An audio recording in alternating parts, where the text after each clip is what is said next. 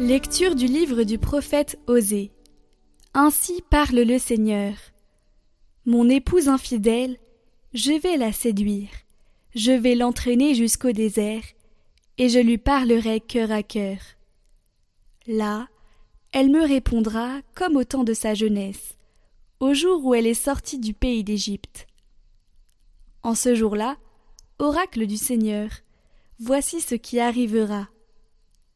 Tu m'appelleras mon époux, et non plus mon Baal, c'est-à-dire mon maître. Je ferai de toi mon épouse pour toujours. Je ferai de toi mon épouse dans la justice et le droit, dans la fidélité et la tendresse. Je ferai de toi mon épouse dans la loyauté, et tu connaîtras le Seigneur.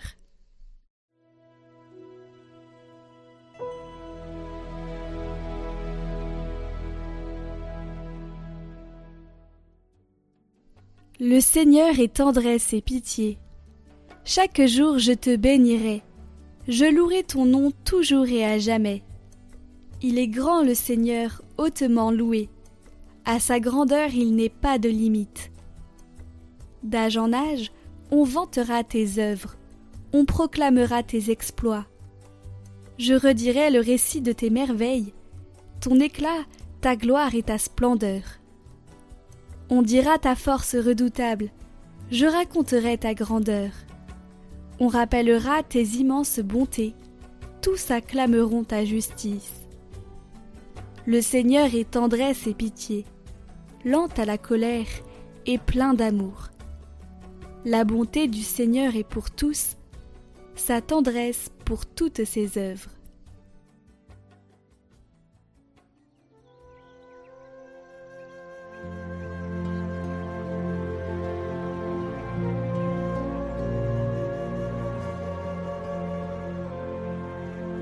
Évangile de Jésus-Christ selon Saint Matthieu.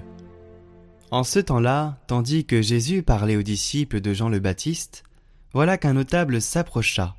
Il se prosternait devant lui en disant Ma fille est morte à l'instant, mais viens lui imposer la main, et elle vivra. Jésus se leva et le suivit, ainsi que ses disciples. Et voici qu'une femme souffrant d'hémorragie depuis douze ans s'approcha par derrière et toucha la frange de son vêtement car elle se disait en elle-même Si je parviens seulement à toucher son vêtement, je serai sauvée. Jésus se retourna et la voyant lui dit Confiance, ma fille, ta foi t'a sauvée. Et à l'heure même, la femme fut sauvée. Jésus arrivé à la maison du notable, vit les joueurs de flûte et la foule qui s'agitait bruyamment. Il dit alors Retirez-vous. La jeune fille n'est pas morte, elle dort. Mais on se moquait de lui. Quand la foule fut mise dehors, il entra, lui saisit la main, et la jeune fille se leva. Et la nouvelle se répandit dans toute la région.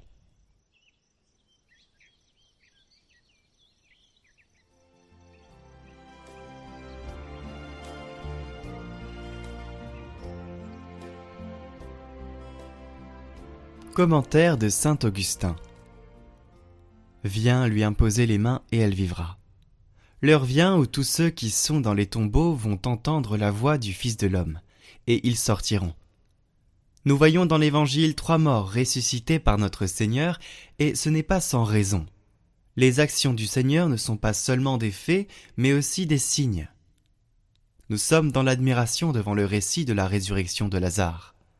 Mais si nous fixons notre attention sur les œuvres du Christ, bien plus admirables, nous verrons que tout homme qui croit ressuscite.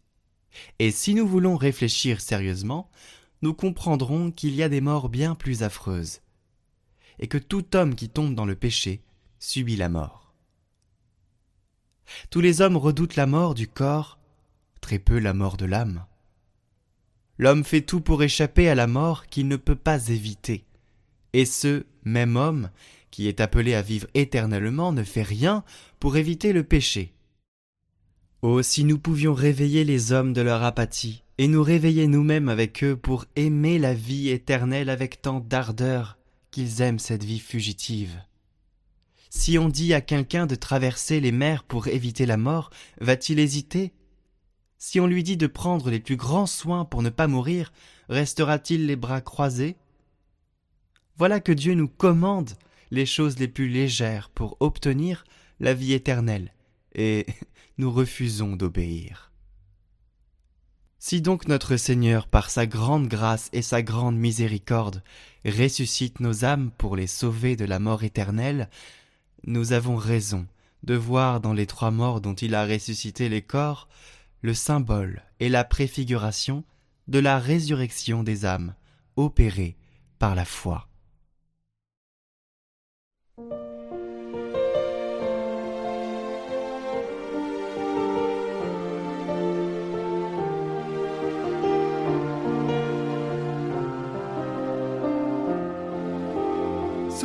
Sauve-moi, Jésus-Christ, crée en moi un cœur pur, lave-moi, je t'en prie, de tout péché. Sauve-moi, ô mon Dieu, que mon cœur soit pour toi un rayon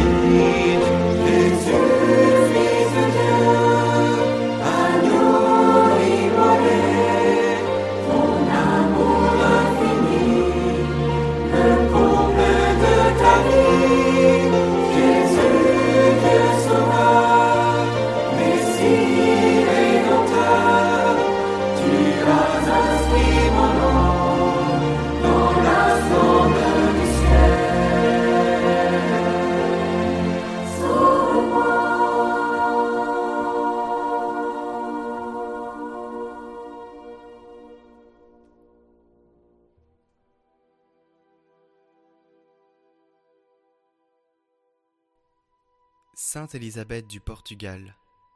Fille du roi Pierre d'Aragon, elle épousa à douze ans le roi Denys du Portugal, qui régna trente-six ans, laissant le souvenir d'un bon souverain, talentueux et célèbre. Trouvant sa consolation dans l'amour divin, Sainte Élisabeth ne tint jamais rigueur à son mari d'avoir des maîtresses. Elle éleva leurs enfants comme si c'étaient les siens. Elle resta une épouse discrète et attentive, et fut une reine excellente, ne sortant de l'ombre que lorsque son mari le désirait. Elle s'efforçait de le faire aimer de ses sujets. Par deux fois, elle le réconcilia avec son fils Alphonse, qui avait pris des armes contre son père. Dès que Denise fut mort, elle entra chez les Clarisses de Coimbra, au centre du Portugal. Seigneur, source de paix, ami de la charité, tu as donné à Sainte Élisabeth du Portugal une grâce merveilleuse pour réconcilier les hommes désunis. Accorde-nous, par son intercession, de travailler au service de la paix et de pouvoir être appelés fils de Dieu.